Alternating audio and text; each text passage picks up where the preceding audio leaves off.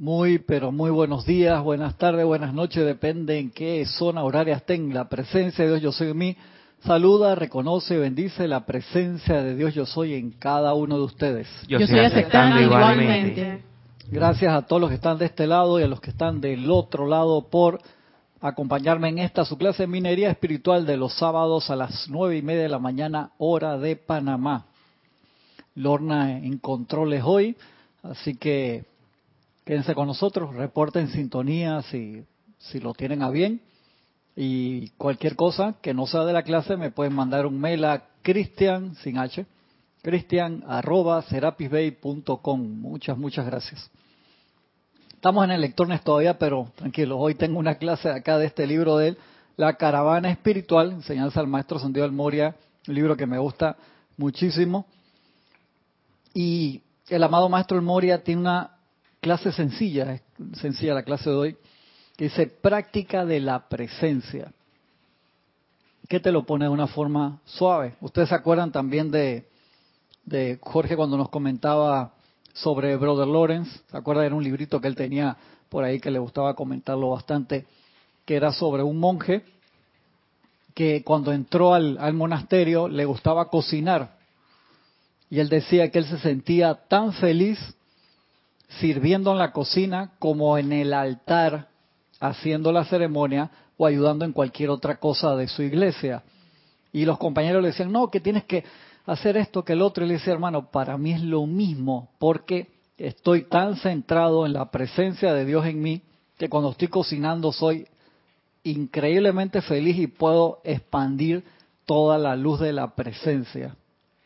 De hecho, de hecho en, la, en, la, en las facciones budistas, el cocinero es, un, es una persona de alto nivel espiritual. Sí, siempre. Por supuesto. ¿Por qué? Por la sencilla razón que si tú tienes un cocinero que está amargado, ¿qué va a pasar? Va a amargarle la comida a todo el mundo. ¿Tú sabes cuál siempre le...? La película mexicana. ¿Cuál? Eh, que trataba de eso. Como para Ah, sí, sí, sí, claro. Película excelente. ¿Te acuerdas que si estaba triste todo el mundo lloraba cuando cuando comía y si estaba feliz todo el mundo quedaba súper feliz? El festín de Babette. El festín de Babette también, gracias. hemos visto varias de esas relacionadas con eso. ¿Y se acuerdan? Ese comentario que era, ¿cuál es la segunda persona que eligen para la tripulación de un barco? El primero el capitán. Segundo, el cocinero. El cocinero, papá. Sea, de ese nivel, Jorge siempre nos recordaba eso, dice, hermano, tienes un mal cocinero y la gente se te amotina, te saltan del barco en media travesía, es así. porque la única diferencia entre una cárcel y un barco es la cocina rica. De que haya buena, mejor cocina. Sabes que vi un documental sobre submarinos hace poco ahí Discovery Channel o Nat Geo, uno de estos de canales, y esa gente metía las neveras, o sea, contigo que no cabía ni un cabello, es literalmente no cabía, porque eso se va de que submarinos nucleares se van de que tres meses profundo no salen, seis meses, no sé cuánto tiempo, pero no es que todos los días salen, no. De misiones especiales mostraban, tenían un cuarto de luz. Yo dije, ¿what? Que era, eh, una vez lo comenté, ¿verdad? Tenía un cuarto que ellos entraban y las luces eran, que 3000 watts, yo no sé cuánto era, una vaina así que todo entraba, parecía como si fuera un salón maestro ascendido por qué era y por qué tenías que entrar. Para sentir radiación lumínica para que no se deprimieran. Sí, porque esto no eran, además esos submarinos de que si sale, o sea que en el puestecito es el periscopio sale de que dos personas, no es de que todo mundo fila, de que yo quiero coger solo y no. Entonces ellos tienen un cuarto de luz donde la luz es de un guataje impresionante. Entonces acá el, el marinero ese, o sea que le entraba el cuarto de luz ese constantemente para no deprimirse como que me dan esa claustrofobia, yo no podría estar ahí. Además, eso es un bicho demasiado grande, entonces si uno está en el mar viendo eso, uno le da como miedito esa cosa. Obviamente, toda esa gente que está ahí no puede ser claustrofóbico. Tiene que tener un entrenamiento enorme para estar en un submarino, porque imagínate. Demasiado fuerte. Muy fuerte. Yo me acuerdo cuando yo estaba chiquito, una vez que fui a Disney, y en aquel tiempo tenían disque el de 7000 leguas de viaje submarino, podría ser. El Nautilus. El Nautilus, un ride de eso, y yo entré con unos familiares y hubo un familiar que le dio un faracho, hermano, que, que sí, a pesar de que era un submarino, que o sea, que estaba así del agua y era un ride que tú veías y que los pesitos de juguete y ahí moviéndose. Ey, la quería era ir para afuera, hermano. No veía que se acabara la vuelta esa de que. La respiración. Exactamente. Imagínate esto que el bicho ese se caiga tres meses abajo. Entonces tú tienes que tener una preparación y la cocina, cuando mostraban, todo, entonces, ¿qué se comían primero? Las cosas frescas. Sí, primero dice que los primeros meses, primera semana la comida era riquísima, después ya venía de que el poco de vainas enlatadas, claro, y lo que les quedaba ahí en las despensas, entonces el cocinero cada vez se tiene que poner más creativo. Se te, se te forma un problema.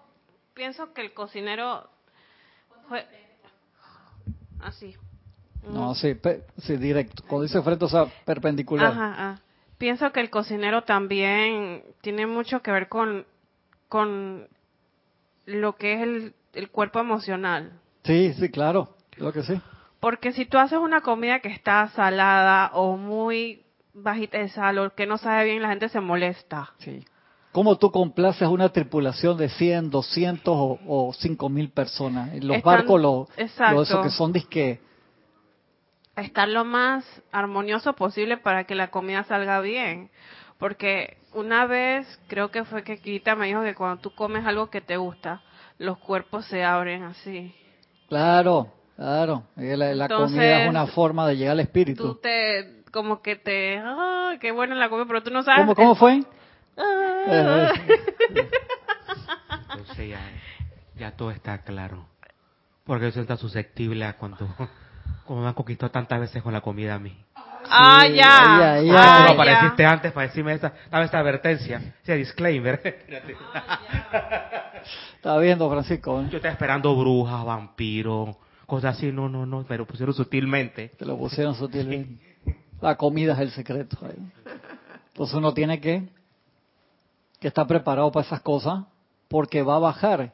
Igual nosotros tenemos que tener una conexión con la presencia y en nuestro capullo espiritual, o sea, nuestra combinación de cuerpo físico, etérico, mental y emocional, tenemos que estar bien alimentados en cada uno de esos cuatro cuerpos y cuando vamos a hacer esas inmersiones profundas en la presencia, tenemos que estar preparados.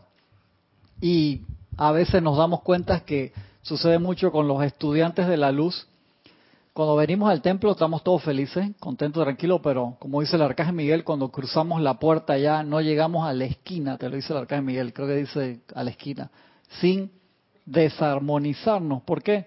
Porque no, no mantenemos esa práctica de la presencia, que cuando digo práctica de la presencia no es que tú tienes que estar decretando todo el día, no. O sea, sí tienes que decretar bastante, sí tienes que meditar bastante para no se desequilibren los cuerpos la práctica de la presencia, mira cómo te dice aquí el maestro. Clase el maestro Santiago el Moria. Cristian. Dice, no solo la ley cósmica lo permite, sino que exige que la humanidad utilice las palabras yo soy con la comprensión de que constituyen el poder infinito y que cada uno tiene esta gran presencia de Dios individualizada la cual suministra vida e inteligencia para actuar. Solo existe esta fuente una, eso es lo que debemos recordar siempre, un punto o foco de luz a cual pueden acudir. Dice el maestro, a menos que lleguen a este punto en su atención, no podrán tener su liberación y perfección. O sea, si no caemos en cuenta y no practicamos que hay una sola fuente, una fuente una, un punto foco de luz al cual nosotros podemos acudir. Todo lo demás no funciona, puedes hacer todos los decretos que quieras. O sea, ¿qué, problema tenía la gente en, en otras filosofías anteriores, en la teosofía, o ya en la teosofía eso se empezaba a develar? O en, acá el maestro te lo, te lo pone también cuando las cosas se trataban como si fueran místicas o ocultas, que no sabían dónde estaba la presencia, no sabían dónde dirigirse entonces uno de los regalos más grandes que nos trae la nueva dispensación es saber que esa presencia de Dios soy está cerquita arriba tuyo y anclada en el corazón. Entonces tú no te vas lejos a, a esa petición y hay que hacer el ejercicio diario, como si estuvieras lavando los dientes, del reconocimiento que está allí. ¿Por qué? Porque si tú no reconoces, eso como el, los hijos y los papás, o sea, el papá reconoce al hijo, pero el hijo también tiene ese, ese es mi papá. El papá pone la firma ahí el día de nacimiento, la mamá que te pone de que este es mi hijo, apellido, que este que el otro. Pero tú puedes ser un hijo que no reconoce al papá. Dice que estoy peleado con mi papá. Pero si estás peleado con tu papá, no le puedes pedir nada, ¿verdad? Yo te iba a decir que, bueno, voy a, sincerarme. a mí me, a mí me eh, es más fácil decir, eh, yo creo que te reconozco como mi papá, mi creador, pero a veces con mis congéneres hermanos no es así. No reconoces la presencia en tus mm, congéneres eh, hermanos. Que esos son mis hermanos también, aunque no sean de sangre. Okay. Pero entonces si yo no reconozco la presencia y que esos son hermanos míos, todos los hermanos humanos, entonces no estoy reconociendo a mi papá. Tienes razón. ¿Sabes qué ejercicio yo hago para que me ayude con eso, Gaby? Un decreto que está por ahí, una clase, no me acuerdo, que dice, yo, estoy, yo soy aquí, yo soy allí.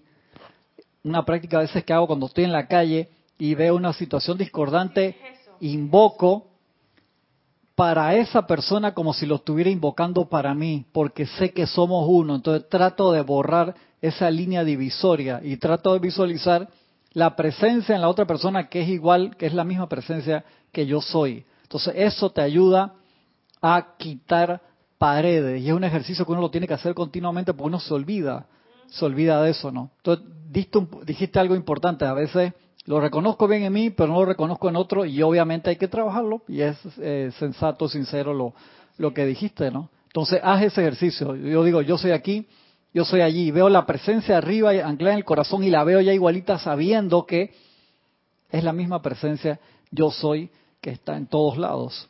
Y eso me puede ayudar también a limar asperezas con las personas. Ayuda enormemente. Porque a veces yo me pregunto, ¿cómo siendo nosotros hermanos y, hijos del mismo creador tú te puedes comportar de esa manera? O sea, yo me pongo a juzgar. Eh, pero es verdad, uno tiene que hacer un trabajo interno bien grande y pedir asistencia porque... Pide, pide asistencia. Uno a veces no puede comprender las cosas por uno mismo no puede. Eh, no, es que hay veces que no la vamos a comprender aunque no las expliquen, Gaby, porque son diferentes planes, son diferentes perspectivas, diferentes facetas del diamante, como hemos dicho últimamente. pide, pide asistencia, iluminación divina para, para entender. Y entonces ahí se devela más fácil. Pero ese ejercicio, haz ese ejercicio un día de paz en la calle. Si lo vas a hacer un lunes de quincena en la mañana es complicado, sí, pero un día que te vas a un parque antes que llegue la gente, que hay nada más que 10 personas jugando básquet y otras por acá paseando los perros, entonces tú empiezas así, que yo soy aquí, yo soy allí, yo soy ese, yo soy aquí, allí. Entonces papá empieza con cada sin mover la mano para que no vayas a estresar a la gente. Si no empiezas, dije en el nombre de la presencia, y agarras la antorcha con las dos manos. No, no, relax. Sí, sí, va a decir que va a llamar a la policía y que por favor, acá hay una persona que está sin perro, sin bola de basquetbol, no sé qué está haciendo en el parque, llévensela. No. Esa llamada no quiero, de que me llaman así que... Después te tengo que llamar tipo que me saque de... Exactamente, que yo yo voy a tratar de sacarte, tranquila, no, pero... que simular que está haciendo Taichi. Ajá, exactamente, en el momento que llegas tú haces así y te vas con los te vas con los movimientos suaves así de que mm, mejor te, te vas disfrazada de te vas disfrazada ahí de, maestro de tai chi ¿eh? esa me gustó eh no está tan huevado nada como tú pensabas ¿eh? El, tipo tiene su guabineses, ¿verdad? Algo aprendido en los últimos, en los últimos años. Entonces dice el maestro, solo existe esta fuerza una, un punto o foco de luz al cual pueden asistir, recordar esa parte. Y los maestros te lo dicen tantas veces que antes de buscar nosotros acudan su presencia, pues usted tiene que generar esa práctica. Por supuesto, nos es más fácil a veces invocar un maestro, ¿por qué? Por la forma antropomórfica. Como vemos la foto, uno lo ve más de, carne y hueso, entonces que está más cerquita. Pero tenemos que hacer esa práctica de la presencia. Los maestros nos han dicho, cuando no haya división, no va a haber problema, pero al principio sí hay división porque la gente ve al maestro como si fuera algo afuera, no como al, maestro interno.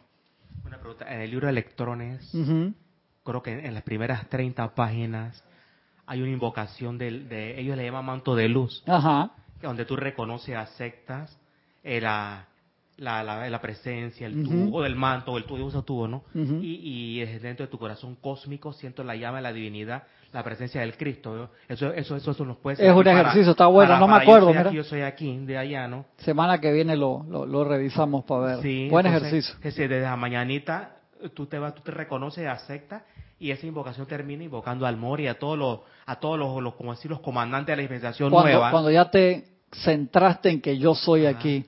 Sí, claro. Sí, entonces claro es la mañanita que... Me gusta, me gusta eso, Francisco. Ese electrón. Muy chévere. Dice, a menos que lleguen a este punto en su atención, no podrán tener su liberación y perfección. Por eso es como en Karate Kid. Bueno, en Karate Kid creo que en la, en la 2 era que, que se van al, allá a Okinawa, a la, al doyan, al doyo de Miyagi, y estaban las, las reglas del karate ahí, dice regla número uno, regla número dos, ¿qué dice la regla número dos? Aprende primero la regla número uno. Sí, claro, porque Daniel Sande una vez dice que quería todas las reglas, que dice la dos, apréndete primero la regla uno. ¿Mm? Estaba en japonés, no te lo puedo decir. Y aquí, que está en español, la regla número uno, a menos que lleguemos a este punto, o sea que solo existe esta fuente una. Solo existe, creo que era karate solo para defensa. Creo que era esa la regla, si no me, no me acuerdo, en la 2. Puede ser, lo voy a buscar para no, no echarte cuento.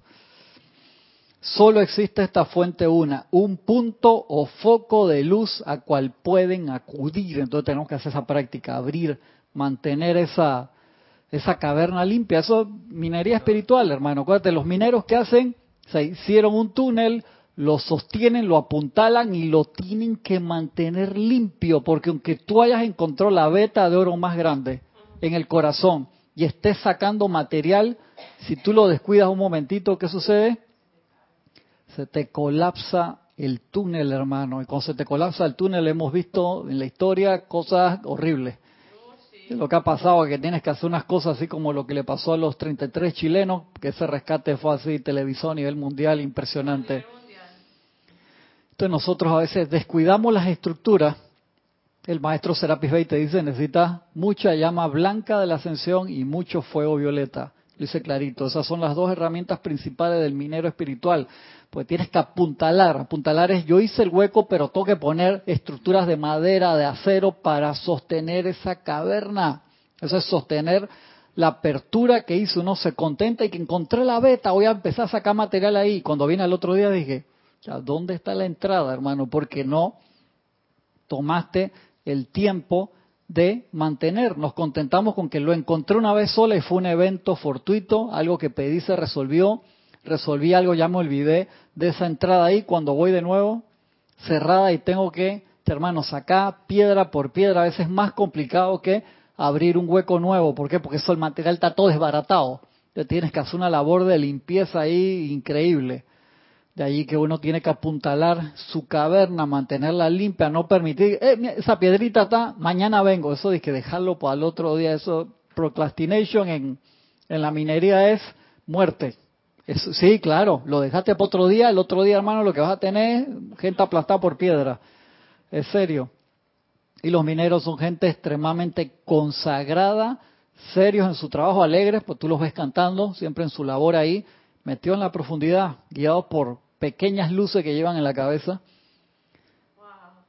Días, meses enteros. Igual que lo, todos los que se sumergen en la profundidad. Entonces nosotros queremos hacer esas tareas profundas para encontrar la luz interna. No vamos preparados, Gaby. A veces mucho entusiasmo, pero nada de, de estar en, en condiciones para hacerlo. Y uno tiene que tener las condiciones físicas, mentales, emocionales, etéricas para lograrlo. Cuando tú estás metido allá adentro en la profundidad de la caverna o en la profundidad del mar, tú sabes cómo te salen todos los bichos, hermano. Te sale una cantidad de bichos, pero violento, hermano. Entonces uno se tiene que preparar para esas cosas. Es parte. Entonces, no nos podemos olvidar de esa práctica de la presencia. Entonces sigue diciendo el maestro Sendido el Moria. Tampoco ustedes ni nadie en la tierra podrá expandir la luz en gran medida. Podrá ser, chiquito, en gran medida, no lo podrás hacer hasta que le den su atención a su propia magna presencia yo soy y la mantengan allí. La tienes que mantener. igual, repito, o sea, tú puedes ganar una carrera de 100 metros, te ganaste una medalla, pero así como Usain Bolt, que el tipo cuántas se ganó, o sea, cada que iba ganaba 4 por 400, los 200, los 100 metros. O sea, sostuvo, ahora está jugando es que fútbol. Corre en línea recta como loco, pero para tirar al arco no estoy muy seguro. ¿No lo viste jugar el otro día? Ahí estaba viendo el juego, el tipo cuando sale con la bola. Es que la gente ni lo corretea, deja que solito él se sale de la cancha por la velocidad que lleva. Y está jugando. Está jugando ahí. Dice que... que poner como Stock Forest. Sí, una cosa así. Igual, igual, igual, que Forrest Gump. Igual que, que Forrest Gump. Y la gente mira que guardián de su hermano, cuando él tiene una carrera, los días anteriores la gente lo bota de las discotecas. Yo lo vi en la, excelente, la gente, no, no, no, no, no, no. Tú estás en training, el barman dice agua y soda para ti, la gente lo quiere. Yo dije, chuchi, los tipos son guardián de su hermano.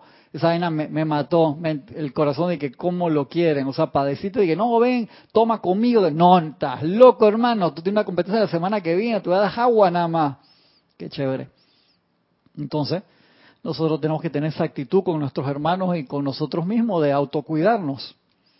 tenemos que mantener la atención, la presencia yo soy, manteniéndola allí, generando ese músculo. ¿Cómo se genera ese músculo?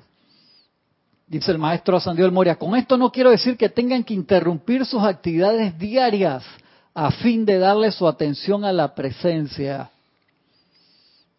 Pero cuando tienen un momento de calma en su actividad externa, pueden volver su atención a la magna presencia yo soy.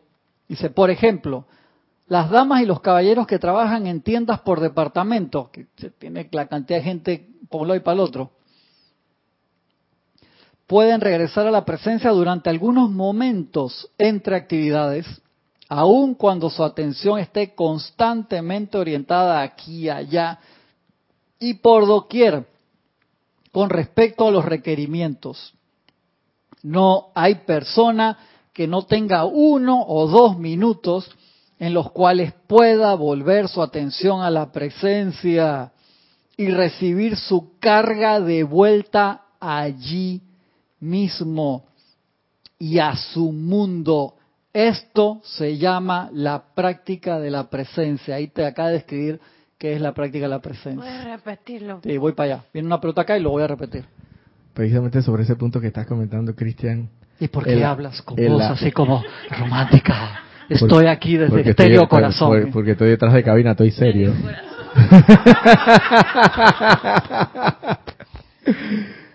Entonces, en los amantes de la enseñanza sobre las siete sustancias del día de ayer que salió, Jorge comenta, no sé si es Jorge realmente no, no, tengo una certeza ahora mismo, o es el maestro, pero se habla de por la recalcitrancia de la humanidad en no salir de los mismos hábitos.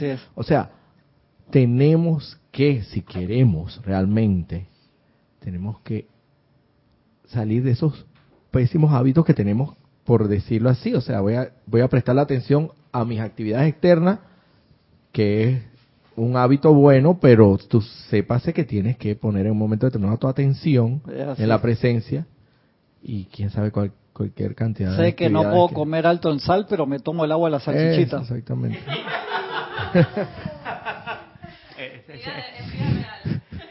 eso, eso que dice el, hermano es, de la misma línea de entonces tengo que de tres veces al día ahora, pues.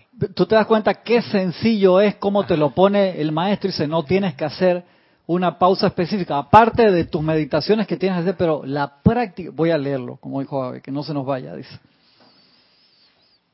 Dice, por ejemplo, las damas o los caballeros que trabajan en tiendas por departamentos pueden regresar a la presencia durante algunos momentos entre actividades, aun cuando su atención esté constantemente orientada aquí, allá y por doquier con respecto a los requerimientos. No hay persona que no tenga uno o dos minutos en los cuales pueda volver su atención a la presencia y recibir su carga de vuelta a sí mismo y a su mundo. O sea, tú no necesitas, hermano, 55 minutos de invocación para que la presencia se descargue, no, o sea, uno o dos minutos, tu atención allí y por esa misma vía baja la descarga, lo que tenemos que hacer es quedarnos quietos, o sea, quieto más que físicamente, etérica, mental y emocionalmente con, tranquilo con la atención allí. Y, ese, este escrito del Moria puede tener varias décadas, más de seis me imagino, ¿no? Sí, ese es de 1938. Sí, o sea que era, era, era un mundo, era un mundo que no estaba tan convulso en el estrés como ahora. Pues hermano, para 1938 que venía, o sea, estaban aires de la, de la Segunda Guerra Mundial en Nueva York, tiendas de departamento, hermano, ah. eso tenía mucho, mucho movimiento. entonces, si ahora en este mundo ahora uno puede agarrar y un par de minutos para ver las redes sociales, entonces, entonces, por favor, se puede tener y que ese minuto para hacer la. Claro que sí. Claro que sí. Así mismo es. Pues, si, si tú dices que estás terco y necesitas trabajo, pones una alarma varias veces al día. ¡Pac! Si uno pone alarma para tonterías, pon una alarma que te recuerde, hey, respira, ponle atención a la presencia, eso te crea un hábito. ¿Cuántos nosotros necesitamos, dice, 29 días para que un hábito se, se permanezca y sea automático? 21, menos, ¿ves? Mejor. Tenemos que hacerlo, tenemos que practicar. Si es que nos interesa, recordar que solo existe una fuente, un punto o foco de luz, de luz al cual pueden acudir. Pregunta, ¿por qué tú crees que ese punto es importante y el maestro lo recalca? Eh, eso es bien importante, porque por centrar, porque a veces nosotros, nuestra atención está diversa en todos lados y hasta que yo no centre, que es el, eso es como la gente en mindfulness, mind, no me acuerdo bien cómo se llama, que es el, recordar el aquí y el ahora, que ellos en su, mindfulness, que ellos en sus templos tienen una alarma. O sea, físicamente cada 15 o 17 minutos suena para que la gente, no importa lo que está haciendo, tan riguroso es que estás cocinando, estás atendiendo al público, paran por un minuto. Cada 15 o no me acuerdo cuánto es el tiempo, no recuerdo bien las reglas, y tú lo puedes ver, la gente no dice que estos manes que están haciendo, tan locos. No, o sea, es riguroso, ¿por qué? Para que se te genere el hábito de recordar yo soy aquí ahora. Para eso es el minuto, porque estamos con la mente en cualquier lado y tantas veces hacemos tantas cosas chéveres, Lorna. Dice, no, yo estoy con los maestros, o yo estoy expandiendo la luz, pero la estoy expandiendo afuera y se me olvidó adentro. Entonces, cuando se me olvida adentro, vienen los descontroles de cualquier tipo. Entonces, tenemos que defender esa torre que somos cada uno de nosotros, o sea, de todos los enemigos físicos, etéricos, mentales y emocionales y tú no puedes defender esa torre, ese castillo, si tú no recuerdas que tú estás ahí. Estás ahí en el castillo, pero estás pensando de que, ay, qué linda está la pradera, el sol, qué belleza. No estás aquí ahora, estás allá. Y entonces se te cae el castillo. Y de ahí entonces que volver a la base de algo tan sencillo. Yo pensaba que te iba a poner un ejercicio así de esos de meditación y visualización extremadamente complicado. Eso está tan, pero tan, pero tan sencillo que no nos los agarramos en serio. Eso me recuerda al esquema medieval de cuando venía Shakespeare, que el, el monarca, el rey, el buen rey, tenía que saber dónde estaban todos sus súbditos y qué estaban haciendo en todo momento. Eso es, equivale a que cuando nos reconsagramos, así como hacer este mindfulness, estamos agarrando todos estos sentimientos y pensamientos y lo estamos volviendo a, a la base. Sí, claro. Reconsagrando, está muy, está muy interesante eso. Y el, el arcángel Rafael te da, te da esa ayuda, dice hasta 20 veces en una hora. O sea, te ayuda a reconsagrarte. Y Jorge siempre dice, ¿cuántas veces? No sé, 20 veces en una hora. Eh, tú lo sacas por minuto, ¿eh? Cada poquitos minutos. O sea, él no se pone bravo que tú lo llames cada dos, tres minutos. O sea, llámalo porque te va a generar el hábito. Nosotros necesitamos. Entonces, en una sociedad con tantos estímulos como la que nosotros estamos, el dormirse es extremadamente fácil, Gaby. Extremadamente fácil. Imagínate todos los estímulos externos, Roberto. Más comprobado. El otro día leí un estudio en la BBC, creo que era, que decía que se pensaba que era de 60 a 80 mil pensamientos por, eh, por, por, cada 24 horas que pasan en nuestra mente. Dice que en los últimos exámenes ya con tomografía, con resonancia magnética, que ven todo lo, o hasta 120 mil. ¿Sabes lo que es eso? O sea, el cerebro está así, conectado con el cuerpo mental inferior y con el emocional y con el etérico, todo, este, todo eso afectando al físico. Y sea, somos como si fuera un tanque de gasolina con múltiples agujeros, o sea, estamos botando energía todo el tiempo, entonces el regresar al uno, tú estás tapando todos esos huecos, entonces el tanque realmente te va a rendir. Y eso es lo que nosotros queremos. ¿Tú te das cuenta, Gaby? Cuando nosotros invocamos la presencia y jalándote los pelos, van la presencia, te invoco la acción para que me descargue. La presencia dice que hermano, pero si la cuota diaria, un ejemplo que te doy de 100 mil dólares diario, ¿por qué no tapa tus huecos? O sea, ¿qué tanto estás pidiendo si... exactamente, estás parado ahí en la fila del casino, obviamente lo, lo vas a desperdiciar. O cuando hablamos hace un par de semanas atrás de toda la energía ya descargada que está a nuestro alrededor, que lo que nosotros tenemos que hacer es inhala, para transmutarla, porque todo son bienes y servicios que tú tienes regado por ahí.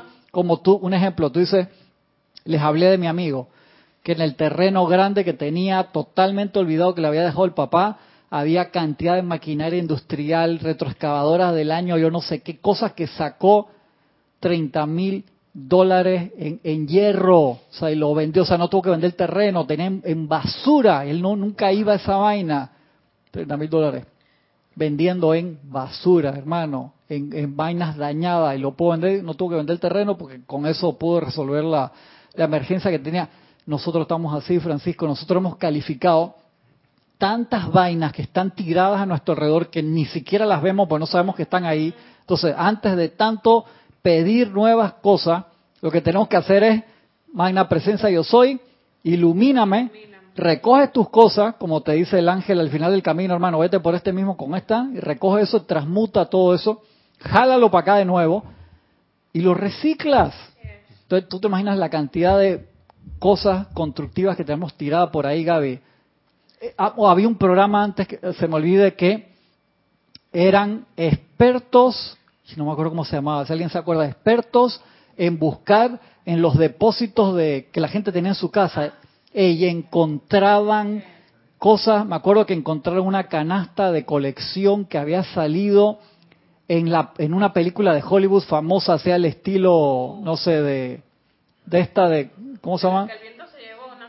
Exactamente así. La canasta esa, la mujer la tenía tirada. Una vez la hija la había usado para un picnic de la escuela y cómo estos expertos lo veían, buscaban la película cuadro a cuadro, no sé qué, usaban eh, representaciones computarizadas para comprobar que era la real, le hacían prueba, la hasta costaba más de un millón de dólares. La tenía tirado porque el papá o el abuelo la había comprado en un action de estos de cuando se terminó la película, que las vendieron baratas y eso lo estaban buscando. Creo, creo que era de la película Follow the Yellow Path, ¿cómo se llama? La de del Mago de Oz. Era una canasta que había salido ahí, que era una vaina así, que igual que el sombrero la bruja, el sombrero la bruja, el mago de Oz lo vendieron como en 3 millones de dólares.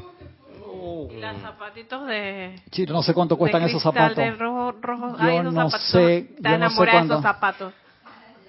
Entonces la gente tiene esas cosas y nosotros físicamente tenemos, o sea, en energía, tenemos en nuestra aura y a nuestro alrededor cantidad de cosas calificadas que las tenemos que transmutar y se convierte en oro de nuevo. Otra pregunta. ¿Por qué tú crees que el maestro hace énfasis en ver esa figura de la presencia como la fuente? Porque pudo haber usado muchas figuras, pero ¿por qué hace énfasis en esa? ¿Sabes por qué? Porque ¿qué es representativo una fuente? La fuente es vida, la fuente da, y entonces nosotros tantas veces buscamos lo que necesitamos afuera, y ellos te repiten Claro. Entonces, eso de la figura de la fuente es todo lo que tú puedas necesitar jamás está adentro. Y ellos te hacen hacer el ejercicio de, antes de buscar, ya tienes que buscar adentro siempre, y eso es difícil en una emergencia, porque uno necesita, ¿a quién llamo? ¿Qué hago esto? Primero invoca a tu presencia, que es la que te va a abrir los medios y manera para que todas las cosas se den en orden divino, porque es la fuente de todo, de source. Eso sería como el código con el cual tú, dices, el código que son es el abecedario más los números, eso es una pendejada. Pero con eso haces todo, programas todo. Entonces, esa es la fuente interna. El código que genera todo. Entonces, se nos olvida esa vaina. Entonces, generamos patrones mentales, cerebrales, que se van por otras líneas y se pierden cuando tenemos que rewire, o sea, todo el alambrado interno, recordar que esa fuente está ahí poco utilizada, poco utilizada, olvidada, llena de piedras, llena de arbustos. Tú sabes, vimos en los documentales aquello, el mundo después de, de War After. La tierra sin humanos, sí. La tierra sin humanos, lo rápido que la selva y el monte se la come. Pero la ciudad está Angkor Wat en, no, Angkor Wat queda por ahí. Indonesia, Malasia. Que, donde está el Khmer donde estaba la guerrilla del Khmer como no me acuerdo de. Eso, esa ciudad estuvo perdida en pleno siglo XX, o sea, desde hace no sé cuántos siglos atrás y la volvieron a reencontrar a, finales de los 90. Mi papá estuvo allá filmando un documental por un año y eso dice que era, y ese complejo es Cambodia, yes, es en Camboya.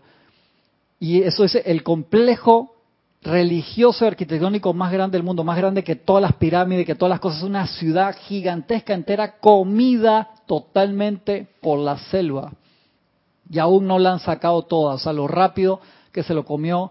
Y eso cuando, te digo que lo le reencontraron, o sea, poquito a poquito iban sacando el monte y iban viendo que esto no puede ser tan grande. Sí, sí lo es. Así se lo come. Entonces imagínate nuestra fuente, tapado en incalculables capas de, de energía discordante calificada por nosotros. Ah. Así es. A veces, a veces uno demanda por cosas y la presencia dice, bueno, no, no en todos los casos, pero te dice, oye, pero la, la, la, solución está ahí. Ahí está, tú tienes cómo este, hacer las cosas, tú tienes los instrumentos, tienes todo. Una vez en estos días me pasó que yo le comentaba aquí a las hermanas que yo me compré un televisor. Entonces yo no tenía antena para los canales nuevos digitales HD. Ajá. Entonces yo dije que ay, ahora tengo que pagar 40, 50 dólares por un receiver. Pero es que no, si ya los, los televisores que vienen a Panamá tienen receiver en, están configurados, pues. Entonces yo dije que bueno, voy a buscar para ver en YouTube. Entonces yo busqué en YouTube dije, ¿cómo hacer una antena HD? ¡Wow! Entonces decía, es que bueno, tienes que buscar un cable, tienes que tener tu conector para que la... Yo tenía un cable exactamente así.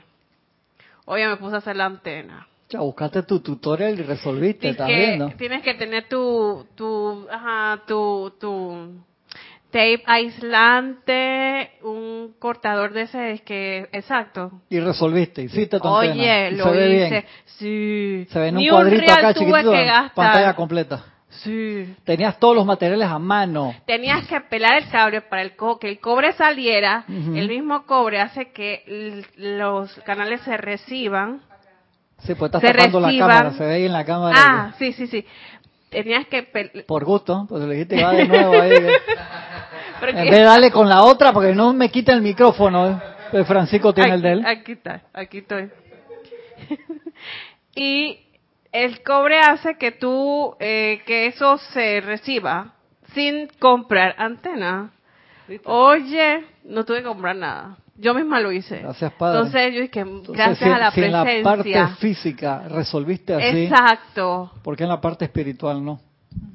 Tienes una pregunta, no, un comentario de Consuelo Barrera desde Nueva York. Bendiciones, Cristian, y para todos. Bendiciones, Consuelo, un abrazo enorme. Dice así, se nos olvida la eterna ley de la vida, Cristian. En la película La Esfera, con Dustin Hoffman, se ve claramente que todo lo que piensan lo manifiestan, como monstruos marinos, etcétera. Es una de mis películas preferidas. Sí, a mí me... ¿no, ¿Tú no la viste esa? Esa película la, la vi con Jorge, quien más en un cine en Venezuela, que el cine era como como de aquí hasta ahí, hasta la pared, una cosa así, de que chiquitita. No, y ahora que Consuelo dijo que tenía monstruos marinos, menos la voy a ver. No te, no te asustas mucho, esa, esa película es muy buena y acá y aquí la vimos en Serapis Movie. Esa película no no es igual que Acoma, Robert, no seas así. No le creas. Mira, es muy, es muy buena, es muy muy buena con Sharon Stone, Dustin Hoffman, también sale Samuel Jackson. Son puras artistas así. Artistazo. Artistazo. ¿Cómo, ¿Cómo se llama en inglés esa película? The Fear. Al unísono, con acento y todo. ¿Cómo fue, Gaby, no? The Fear. Sigo acá, dice, diciendo el maestro. Con esto, repito esa, partecita, dice, esto se llama la práctica de la presencia. Hace una pausa sencilla, poner la atención en la presencia y permitir que se descargue, que eso es importante. Cuando lleguen a hacer esto, mis amados, experimentarán resultados que satisfarán al más exigente. Y si tú me dices, yo no tengo esos resultados porque no has hecho el ejercicio. No has hecho el ejercicio. Cuando tú una serie de ejercicios nuevos lo haces mal, tú vas al gimnasio y vas solamente una vez a la semana, ¿qué te pasa, Roberto?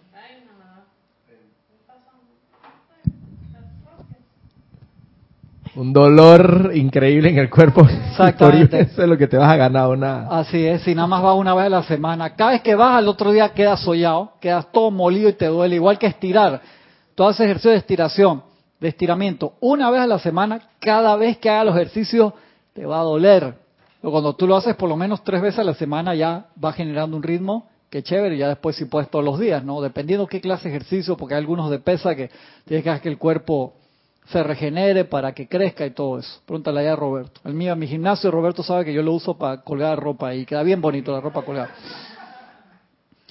Dice el maestro, cuando Kujumi y yo comenzamos a tratar de descargarle a la humanidad una mayor luz y entendimiento, solo podíamos llegar hasta cierto punto. Está hablando de la dispensación con la tosofía. En realidad se alcanzó un gran logro, no cabe duda al respecto pero la luz no podía avanzar a plenitud hasta que la humanidad comprendiera la presencia individualizada del poderoso yo soy. La sin esa de saber que la presencia de Dios yo soy individualizada está arriba tuya y ancla el corazón, la enseñanza más grande. Si no tenemos esa enseñanza, puedes avanzar solamente hasta cierto punto. Y él dice, en aquel tiempo ese punto no lo podíamos hablar libremente. Así como también la absoluta, repito, dice. En realidad se alcanzó un gran logro, no cabe duda al respecto, pero la luz no podía avanzar a plenitud hasta que la humanidad comprendiera la presencia individualizada del poderoso yo soy. Tienes la parte uno, comprendiste la presencia individualizada. Y dos, así como también la parcial y de vez en cuando necesidad de armonía en los sentimientos. Eso es lo que dice ahí. No. ¿Qué es lo que dice? Así como también la absoluta e imperativa necesidad de armonía en los sentimientos. ¿Te das cuenta de lo que dice ahí? O sea, si nosotros no tenemos eso, no tienes nada. Como dice el, me acuerdo de decir los si no tienes paz, no tienes nada. O sea, tú puedes tener, tener los 100 libros, tener toda la enseñanza, haber recibido todas las clases, ir a todos los ceremoniales, haber ido a todos los templos en todo el mundo. No tienes la absoluta e imperativa necesidad de armonía en los sentimientos. Puedes saber dónde está la presencia yo soy es por gusto. ¿Por qué se necesita esa armonía en los sentimientos? Por dos razones súper importantes. Y, y, me, y, me, llama la atención que no, dice, no, ¿cuáles son las dos? Hice una pregunta. Absoluta, imperativa ah, necesidad. responda, responda. ¿Por qué? ¿Por qué? Para que la ancla de presencia sea pleno. Sí, está bien, te doy puntos, pero ¿por qué? ¿Por qué se necesita una absoluta, imperativa necesidad de armonía en los sentimientos? Porque es el cuerpo más grande, ¿será? Está bien, pero no. El que ocupa más energía. No, no necesariamente. ¿Por qué? ¿Por qué se necesita? Hiciste el reconocimiento, sabes dónde está la presencia, sabes dónde está el anclaje. ¿Por qué necesitas una, es imperativa necesidad de armonía en los sentimientos? La respuesta no, no puede concretarse si no tienes armonía. ¿Por qué? Necesitas control. ¿Por qué? Necesitas control de tus sentimientos, de tu cuerpo. Sí, eso, eso es lo que dice ahí. Se necesita una imperativa necesidad de armonía en los sentimientos. ¿Por qué? Para que haya manifestación. Uno a uno la ve. La única manera de manifestar es cuando no tiene control de los sentimientos. Sí, pero ¿por qué? Dice lo mismo. Porque si tú te centraste en la presencia e invocaste y tienes descontrol en los sentimientos, se desperdicia la energía, se va para afuera peor, la recalificamos y eso es pérdida. Por eso la, el Cristo interno, que es el intermediario con la presencia, dice, no va, aguanta, aguanta el chorro, hermano. El pap cierra, correcto, no estás tapando los huecos. Entonces el Cristo lo ve, o sea, te hiciste llamar a la presencia. El Cristo ve eso y dice que él sabe, él ve para los dos lados. Dice, no, no, no, no, hermano, no, no, aguanta, no, no mandes nada. Entonces te mandan el hilito básico y lo desperdiciamos. Dice, no te puedo mandar las toneladas de energía que me estás pidiendo, hermano. Te va a desbaratar. Eso es como cuando un carro deportivo que lo modifican para correr más, le meten nitro. O sea, ustedes saben el nitro, esa combinación de aire, nitrógeno que le sube 200, 300, 400 caballos al carro en dos segundos. Si el motor del carro no está a la perfección, ¿qué le pasa? ¡Butum! Lo explota. O sea, literalmente explota, lo desbarata. Entonces, un carro que lo van a modificar para carrera con nitro, tiene que ser un motor que, hermano, más allá de la estabilidad. O sea, que es misericordioso. Eh, correcto, es misericordioso. Entonces tú clamas y, hermano, te va a desbaratar. Yo no te puedo hacer eso. Entonces, ¿qué te mando?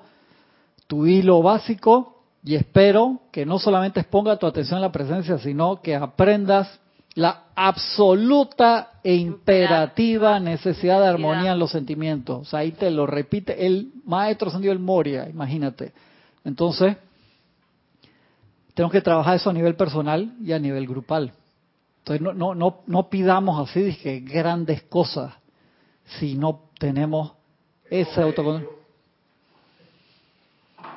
Estás pidiendo dije, un container de mercancía para para tu local comercial y resulta que tu localcito comercial es una cosa pequeñita que ni siquiera Gracias. un depósito Exactamente. o sea, entonces qué va a pasar si me traen ese container no vas a tener dónde meterlo lo tengo que dejar afuera y si lo dejo afuera se pierde. Exacto se pierde se se, se, se, se, pierde. se vence si es, si es mercancía debe, vamos a poner mercancía que vence se vence hermano. Y se desperdicia y adiós. Así mismo es. Entonces uno tiene que ser como como sensato y, hacer nuestro trabajo diariamente y agarrárselo en serio el entrenamiento, hermano. Tantas veces hemos hablado acá del desarrollo músculo espiritual. O sea, uno tiene que autoentrenarse. Entonces, cuando uno em, quiere manifestar algo y no se da, hay una fuga de... Lo que, lo que está aguantando ahí, pues la presencia siempre te contesta. El Cristo dice, espérate, aguanta esa mercancía ahí porque no le va a servir, la va a tirar para afuera. O sea, el, el 100% que tú pediste te va a llevar el 2. O sea, una pérdida del 98%. No, loco, no, no. O sea, entonces, mm. misericordioso que no te lo manden, pues eso queda en tu cuenta. Cuando tú vas a ver el registro con el tribunal, dice, Gaby pidió 780 millones de dólares, invirtió bien, ¿cuánto? 2 millones. Y para la próxima partida, se llama meta la presa. O sea, no es de que, que no le manden. No, que, que, va presa, tiene que guardarla ahí un rato. Le mete a la PC por indefinidamente. Exactamente. Indefinidamente, no puedo sacar. Entonces, eh, ya para terminar la acotación. Eh, para que eso, ese momentum se dé de que tú manifiestas algo así, porque hay gente que lo hace. Sí, claro que sí. Eh, se necesita esa, ese, ese tanque sellado para que esa energía se acumule y sea lo suficientemente potente para bajar lo que tú estás pensando y sintiendo de que quieres manifestar. Si no, entonces esa energía se pierde y se malgasta. por, eso que no, por eso que no, te la mandan. No te mandan ese nivel porque dicen, mija, mijo, sea sensato. O sea, hey, vamos a darte un chorrito acá para ver cómo, cómo te va. Tú ves que los maestros te dicen, a veces te dan un gramo extra de prana para ver cómo tú te comportas. Cuando yo leí esa clase, yo me vi reflejado tantas veces en que han hecho ese experimento conmigo y que yo hago de todo menos tal vez lo que tenía que hacer. Que te entra ese entusiasmo gigantesco y eh, tú en vez de usar que sabes que voy a decretar acá, hermano, decreta aquí conmigo. Yo soy la sesión de la luz, tú agarra y dije, yo hermano no sé qué voy a hacer, tengo que salir corriendo para gastar ese hermano, métala el, para lo que lo pidió, no te acuerdas. ¿Por qué?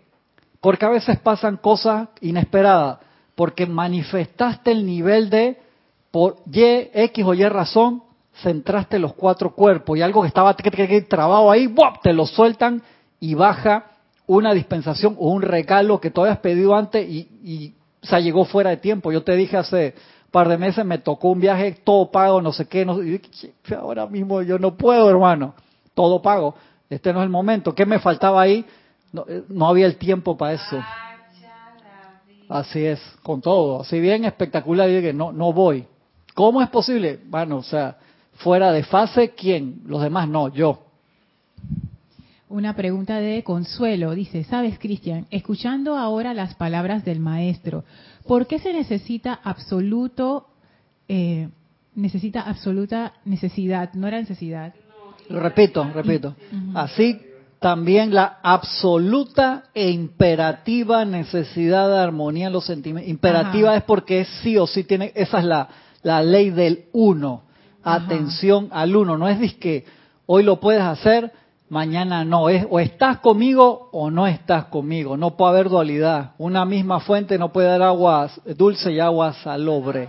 Se sigue preguntando Consuelo. En la película La Esfera no tenían nada de armonía y creo que decidieron entre todos eh, renunciar a la presencia, entre ellos guardar el secreto te contó el final de la película, pero no importa. Spoiler alert.